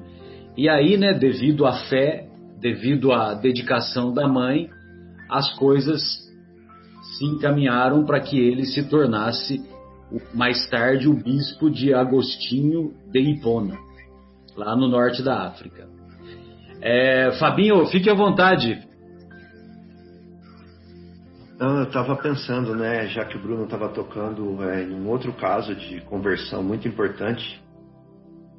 Estava é, pensando nos casos de conversão das Marias, da, dos José, das é, Efigênias, dos Carlos, né, dos de Jair, por aí todos, né? E e lembrei do batismo, né, que a, a igreja instituiu como um sacramento né, a partir da, dos ensinamentos de João, lá no Jordão, precursor de Jesus, que é, nada mais é do que um símbolo né, da conversão de cada um. Né? Que somos, entre aspas, pecadores, é, graças ao pecado original, né, de Eva, e que nós somos então é, convidados ao batismo para a conversão para, para Deus. Né? Quanto ao, ao pecado original, eu relutei muito tempo contra isso, né? E nunca aceitei a história de que eu tinha que pagar pelo pecado da Eva. Mas depois, estudando a fundo, né, com a ajuda do, do Miudinho, com a ajuda do, do Evangelho segundo o Espiritismo, muitos expositores, muitos livros, fui entender que realmente. Nós... pagar já é duro, ainda mais pagar pelo, pelo erro dos outros, hein? Pois é, então. E aí eu fui é, saber, né, da triste realidade de que realmente nós nós somos pecadores, é como a Eva ainda, e pagamos pelo pecado original, porque o pecado original não era nada mais, nada menos do que a recusa do homem, né, ao plano de amor de Deus. Quando ele colocou no centro do jardim a árvore da vida e falou assim: Olha, é tudo que vocês precisam, não precisa ir comer da outra, né? Não precisa é, comer do conhecimento do bem e do mal e, e querer ser igual a mim e viver sem mim. Se você se desconectar de mim, se você se desconectar do meu plano de amor, você vai sofrer, né? Você vai morrer, né? Então, e a gente recusou de fato, né? A gente recusou de fato. Tem recusado, né? Não recusou. A gente tem recusado a árvore da vida é, viver com Deus no centro do nosso jardim, é, no centro da nossa vida. A gente tem escolhido mamão o tempo inteiro. Né? E, e por isso nós precisamos convertermos-nos, né? Ou seja, converter do mamon para o Deus é, verdadeiro. Converter da, dos sonhos, dos delírios, das ilusões, das paixões para a essência, para a lei, né? É, voltarmos para a lei. E a igreja nos propõe isso, né? De uma forma simbólica, que é o batismo, né? Que eu também é, lutei muito contra essa ideia e que hoje eu a entendo perfeitamente. E é, essa, esse, esse momento de conversão, seja ele colocando a cabeça dentro de uma água, seja ele fazendo uma peregrinação, seja ele passando por um momento difícil da vida, seja ele é, sofrendo uma dor muito grande, mas que em um determinado momento a criatura reergue a cabeça, né? É, vamos dizer assim, como uma nova pessoa, e alguns até trocam de nome, ou trocaram, trocavam de nome, né? E que é, o próprio Jesus demonstrou quando ele mesmo quis ser batizado, né? Para começar a, a, fase apostolar dele lá de, é, de pregação, né? Dos três anos, como um, um convite a, a colocar ali um marco de um momento grave, de uma tomada de decisão grave. Então, é, já que, como todos aqui concordamos que essa conversão é um trabalho gradual e essencial é, de ser, como fala lá em Minas Gerais, né, pegado pelo chifre, né? Boi tem que pegar pelo chifre. É, nós é, nós podemos e devemos é, nos convidar né, a esse batismo também a essa introspecção que não precisa ser de um dia para o outro, mas nos convidarmos e fazermos uma proposta, um plano, né? Falar assim, olha, eu me comprometo a, a trilhar o caminho de Damasco. Eu vou, eu vou trilhar o caminho, né? E vou sair de lá como se eu estivesse levantando a minha cabeça das águas. Né? É uma proposta e não ficar esperando é, cair de paraquedas né, eu vou me predispor a me batizar, né, seja da forma que for, mas eu vou, é, eu quero, eu quero isso. Né. Então é um, uma reflexão simples, né, humilde que veio à minha cabeça enquanto os, os amigos estavam falando aí, que acho que é uma coisa que a gente pode decidir. Né? É isso. Perfeito. Farid, gostaria de ouvi-lo. Fique à vontade. E meus queridos, de volta aqui. Meus amigos já devem ter falado tudo, mas pegando o fio da meada aí, eu, eu, eu posso, posso lembrá-los que sobre renovação, como nós falamos desde o início, é, Paulo de Tarso renovou-se na estrada de Damasco há quase dois mil anos, ou há mais de dois mil anos, no caso. E a pergunta que fica é quando será a nossa vez? Isso? Eu não sei se vocês já falaram quantas possibilidades existem, mas quando será a nossa renovação?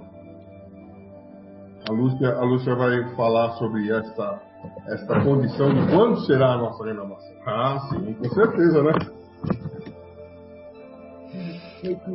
Pois não, Lúcia. O som tá certo? É...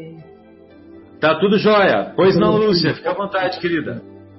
Não, eu acho assim, que cada dia que a gente acorda, as possibilidades estão aí, né? A gente pode todo dia renovar e renovar e renovar. É que às vezes nós somos mais de ler, é, de falar, e às vezes a gente demora um pouco mais a fazer. Né? Então, para a gente todo dia lembrar é, dessa renovação de Paulo e tentar seguir, porque quando a gente lê mesmo as obras, conta a história dele, aquilo ali era constante, era o tempo todo, era vigilante. E o que acontece, eu acredito muito que não há maldade, há sim o automatismo da gente ficarmos nas nossas coisas diárias, nas nossas preocupações e deixar acomodar um pouco esse outro lado. Então seria fazer uma inversão e mudar aí esse automatismo. O automático devia ser a renovação e as outras coisas apenas a consequência, né? Não sei. Lindo. É, eu, eu graças a, a todas as cartas dele, né, é que nós podemos falar que estamos aqui hoje. Estamos reunidos graças às grandes cartas, às inúmeras cartas escritas que na verdade eram, eram verdadeiros manuais de conduta de tudo aquilo que ele, que ele passou e queria nos transmitir. nunca esquecendo sempre em nome de Jesus, não é isso? Uma coisa é, que eu sempre eu acho que eu já comentei até em aula, é, quando a gente dá aula junto, mas uma vez eu estava trabalhando com aprendizes e aí nós estávamos estudando as cartas de Paulo. E aí teve uma pessoa dentro do grupo que estava estudando que falou assim, nossa, mas que interessante, as cartas de Paulo parecem tão atuais. Então elas são atuais. E isso, por outro lado, não é bom. Sinal que a gente não entendeu até hoje, porque elas deveriam estar desatualizadas, né?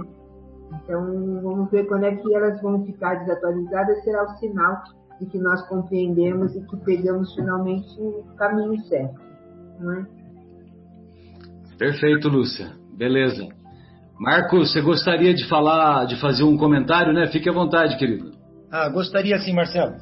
Eu estou lendo aqui os Atos dos Apóstolos, né? Escrito por belíssimamente pelo Lucas e essa passagem da conversão, quando acontece, né? Que é, Saulo pergunta: é, Quem és tu? Né? Jesus fala: Sou Jesus, a quem você tanto persegue. Aí ele fala: O que quer que eu faça? Vá até Damasco, isso está no ato dos apóstolos. E é, que você saberá o que fazer, você é, receberá o que fazer, ou, ou, instruções do que fazer. E Jesus é, tem, é, aparece a Ananias e pede para que Ananias vá é, é, ver Paulo, Saulo, né? Saulo de Tarso. E Ananias fala: Mas Senhor, eu tenho ouvido muito desse homem, né? Que tem perseguido né, os amigos lá de Jerusalém e tudo mais. Olha a frase de Jesus, né? O que ele, o que ele diz para Ananias. Diz assim, ó. Deixa eu ver, cadê? Vá. Simplesmente assim, vá. Este homem é meu instrumento escolhido para levar o meu nome perante aos gentios e seus reis e perante o povo de Israel. Mostrarei a ele o quanto deve sofrer pelo, meu nome. Ou seja, a conversão, ela não é fácil. Né? Você tem que renunciar, você tem que se doar, você tem que dar o melhor de você, um melhor do melhor, você tem que se superar, né, para se converter. Né? E assim, ele sabia que, que Saulo estava pronto, Saulo já estava pronto. Né? Então Jesus convocou Saulo, né? convocou Saulo no momento exato. Né? Saulo já vinha sofrendo, ele não, ele não passou a sofrer né? Claro que ele tinha uma vida mais fácil, mas ele já vinha sofrendo. Né? Ele já vinha sofrendo por todas aquelas questões que estavam dentro dele. Evidente que ele estava se remoendo, ele estava perseguindo, mas a perseguição para ele já estava dentro dele. Ele, é, é, alguma coisa estava já se transformando. Né? E evidente, depois disso, aí ele passou a sofrer na carne. Ele estava sofrendo no espírito, mas ele passou a sofrer na carne também né, as dores, as marcas do Cristo que ele fala, né? E, e a conversão, toda conversão ela é sofrida, né? O Fabinho até você citou o batismo, né? A criança recebe aquela água fria na cabeça já chora, né? De cara, porque ela começa ali a conversão, né? O bebê normalmente chora por causa daquela aquela água fria, tudo mais, não é uma água quentinha. E, e é assim, né? A gente se transforma ou é pelo amor ou pela dor, mas normalmente é pela dor, na maioria das vezes, né? A gente, como se diz, né, Marcela, falamos nos, nos programas atrás, nós caímos em si, né? E aí é um passo para a conversão, tá? Era essa só o comentário, me agradeço aí. Beijo. Beleza. Bem, pessoal, nós estamos completando aí a segunda hora, né, do, do programa. E aí eu vou deixar vocês à vontade, se vocês quiserem fazer mais alguma, alguma observação sobre o tema e já emenda com a, com a despedida, por gentileza. Temos aí aproximadamente 10 minutos. É, Opa, fique à vontade, Adriana. O Afonso estava falando da, da questão de servir, né? E é engraçado que nada é o acaso. Essa semana no centro aqui, aqui no Porto, o trabalho, uma das análises era a reflexão do Fonte Viva de Emmanuel. É, mensagem 82. Mensagem 82. Quem serve, prossegue. E aí fala ali: o filho do homem não veio para ser servido, mas para servir quem falou isso foi Jesus, né? Então é realmente é esse o caminho, é servir e servir, né? Quem serve prossegue. Quem serve, serve prossegue. E hoje uma das músicas que eu ouvi lá o, o, o Marcos e a Regina, lá o pessoal cantando, Arthur, é aquela, eu não vou cantar porque minha voz nem é, nem tá, tá boa para isso, mas canta, nem se canta, tivesse boa eu cantaria, canta. que é aquela música fica sempre sempre um pouco de perfume nas mãos que oferecem flores. Então, Exatamente. Esse é o caminho. É, e não à toa, um dos livros mais vendidos é O Monge e o Executivo, que fala sobre o líder servidor, né? Mais uma coisa que, mais uma coisa que eu esqueci aqui também, é, a gente estava falando lá de Erasto, né? Tivemos Santo Agostinho e tal.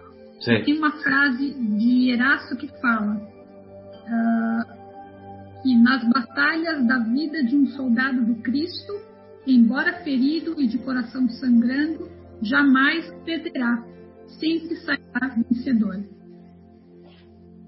Sem dúvida ele traz em si as cicatrizes, né? As marcas do Cristo, né?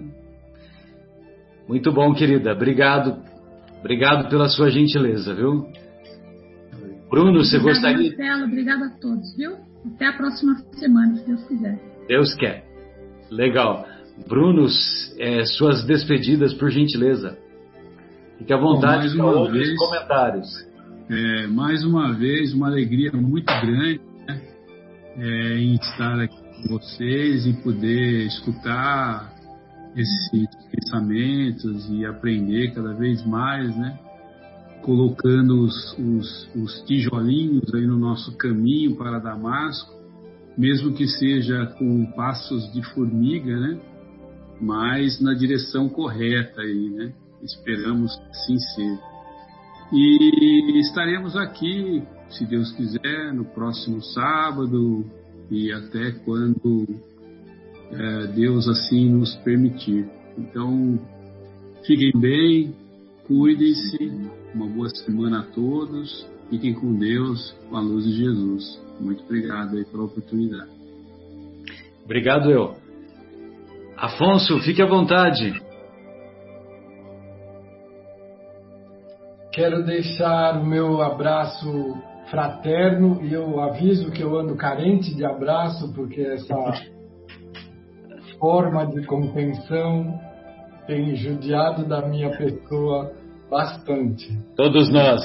É, nós temos tido uma convivência com o grupo do Centro Espírita Paulo de Tarso muito fraterna.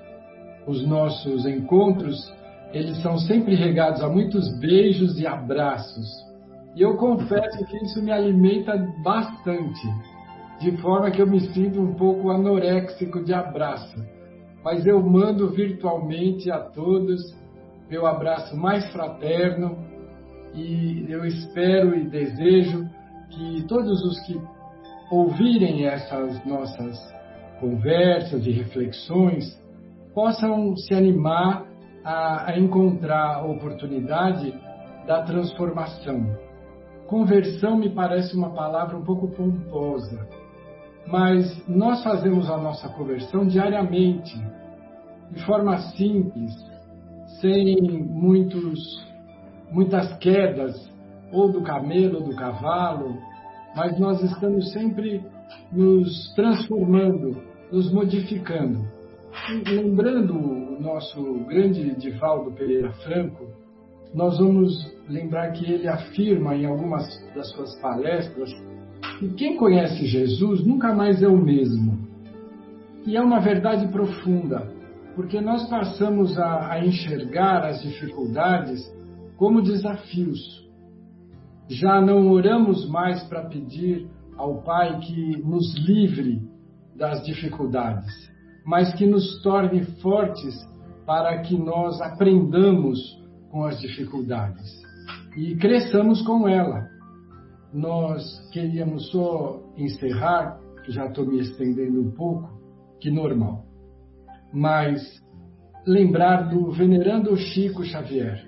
Nós tivemos a oportunidade de conviver com esse conviver no nosso século. Eu não tive o privilégio de conviver com ele, pude encontrá-lo algumas poucas vezes, mas o, o seu exemplo foi de profunda dedicação ao próximo. Ele fazia de tudo para atender as pessoas que o cercavam. E, pelo visto, este é um dos caminhos mais legítimos para a transformação, porque ele alcançou uma unanimidade entre todas as facções religiosas, inclusive dos ateus materialistas, é uma pessoa respeitada por todos, porque ele primava por obedecer ao impulso de fazer o bem. Talvez se nós acordemos com essa disposição, nós possamos ir dormir um pouquinho melhores. Meu abraço novamente a todos. Não, não vou gastar, vou usar um monte. Abraço, muitos abraços. Tá joia. É, Marcos, fique à vontade, suas, suas despedidas. Oh, amigos, foi um prazer revê-los, estarmos juntos falando um pouco mais dessa obra linda que é a nossa doutrina espírita, esse, essa comunhão com os ensinamentos do Cristo. Foi ótimo ver também os amigos aí, Fabinho, Bruno, a Érica, a Adriana, que estão tão distantes, porém tão perto da gente. Fiquem com Deus, uma boa semana a todos. Marcelo, Farid, Afonso, né, a Sônia que se foi, que já saiu, a Lúcia, um grande abraço, Lúcia. Fique com Deus também. Boa semana a todos. Até a semana que vem, se Deus quiser. Marcelão. Aquele abraço. Fica com Deus. Farid, Lúcia, fiquem à vontade. Se quiserem tecer mais alguns comentários, também fiquem à vontade. Eu quero dizer que eu também ando carente demais de abraços.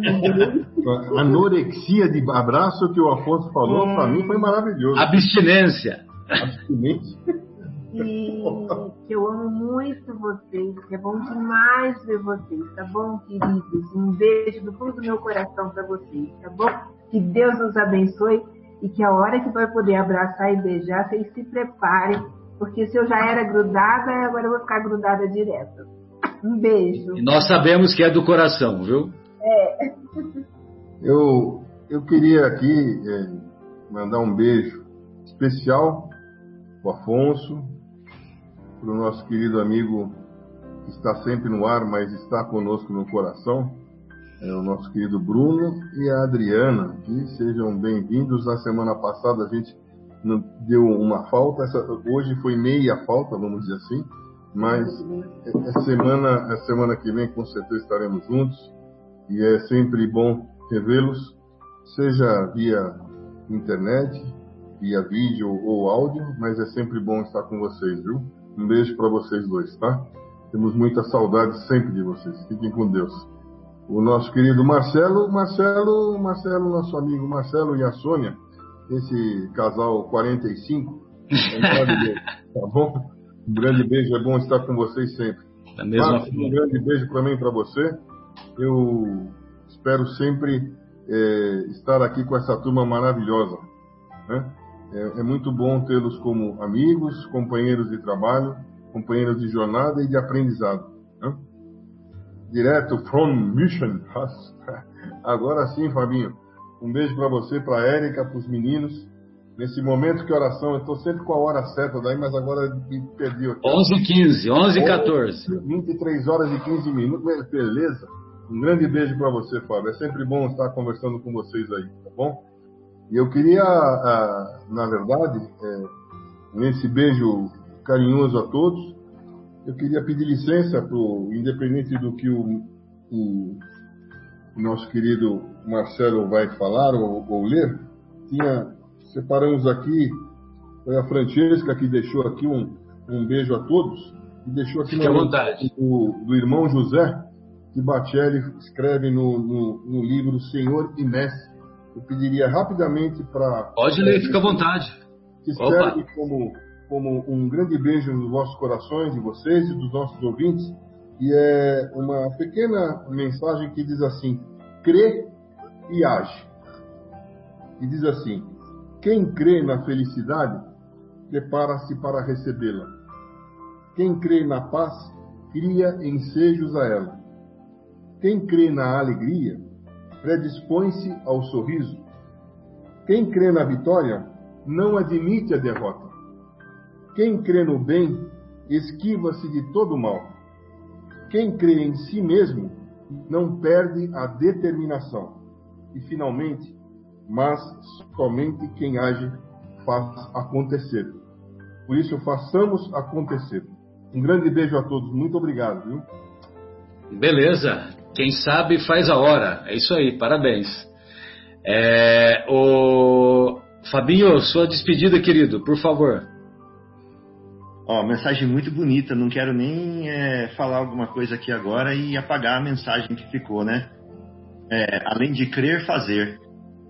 E só para é, complementar a mensagem, Farid, você sabe a historinha do mineiro, né? Que perguntaram para ele se essa terra da batata eu não sei. Não? Acho, acho que sei, mas por favor. Então, perguntaram pro mineiro que estava na beira da estrada assim, ô mineiro, essa terra aqui dá batata? Ele falou, não dá não, senhor. Mas essa terra dá milho, então?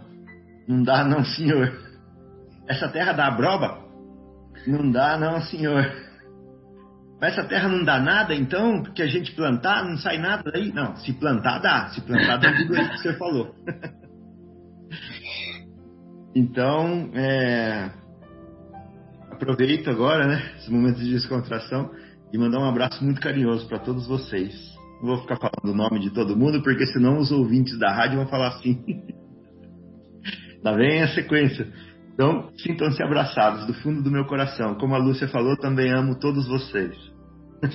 Na verdade, é, é, porque assim, como eu fiquei fora, ficamos fora aí durante um período aí, sim, sim. Peço desculpa a todos em relação Imagina, a isso. que isso. Ele tinha separado aqui uma frase final que, que Chico, nosso Chico psicografou no dia, no dia 30 de abril de 1950, é, sobre o Eurípides Barçanufo, que nós falamos no início do programa do desencarne dele, do dia 1 de maio, mas é, tem uma frase final que, que está no livro que Chico psicografou nessa data que eu falei, que é uma, é uma frase maravilhosa. Diz assim, entre aspas, a nossa marcha continua, e como sempre, irmãos meus, confirmo a promessa de seguir convosco até a suprema vitória espiritual. Fecha. Suprema vitória espiritual, sem dúvida. É, eu achei interessante essa, essa frase é, do, do, do, Chico, do Chico do, da psicografia de Chico, no dia 30 de abril de 1950 que era justamente véspera ou antivéspera da, da, da, do falecimento do, do, do, falecimento não do, do véspera do nascimento. véspera do nascimento primeiro de maio né? é muito, muito, muito bonito falar que a nossa marcha deve continuar sempre beleza então da nossa parte também uma foi mais uma, uma mais uma vez foi uma honra né passar esses momentos aqui com vocês que eu, é como se fosse um tratamento dos alcoólicos anônimos né quando a gente está falando sobre o problema, passa a vontade de beber, passa a vontade de fumar, passa a vontade de usar droga tal. Lógico que quando a gente está falando sobre os ensinos de Jesus, a gente esquece e nem se, não, nem se lembra dos, dos desafios diários, vamos dizer assim. Então foi mais uma vez uma, uma alegria da nossa parte. Até a próxima semana